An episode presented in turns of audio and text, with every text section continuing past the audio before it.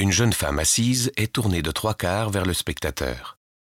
Son visage est presque de face, alors que son regard, fuyant, semble nous éviter et regarder à notre droite. L'ensemble de la composition produit un effet de torsion.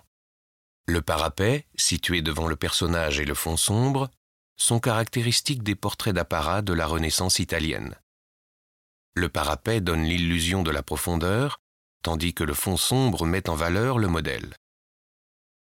Par le soin particulier apporté à la lumière et au modelé du visage, ce portrait préfigure celui de la Joconde.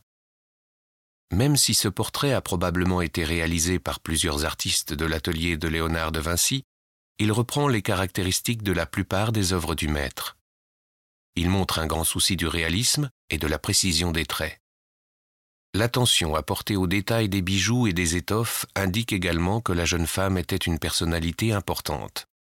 C'est d'ailleurs le bijou qu'elle porte sur le front, appelé ferronnière, qui est en partie responsable du titre du tableau, La belle ferronnière. Pourtant, ce titre peut également avoir été inspiré par l'identité de son modèle, puisqu'il se serait agi du surnom de Madame Le Ferron, probable maîtresse du roi François Ier, le grand mécène de Léonard. Certains ont donc vu dans ce portrait une représentation de cette femme réputée pour sa très grande beauté.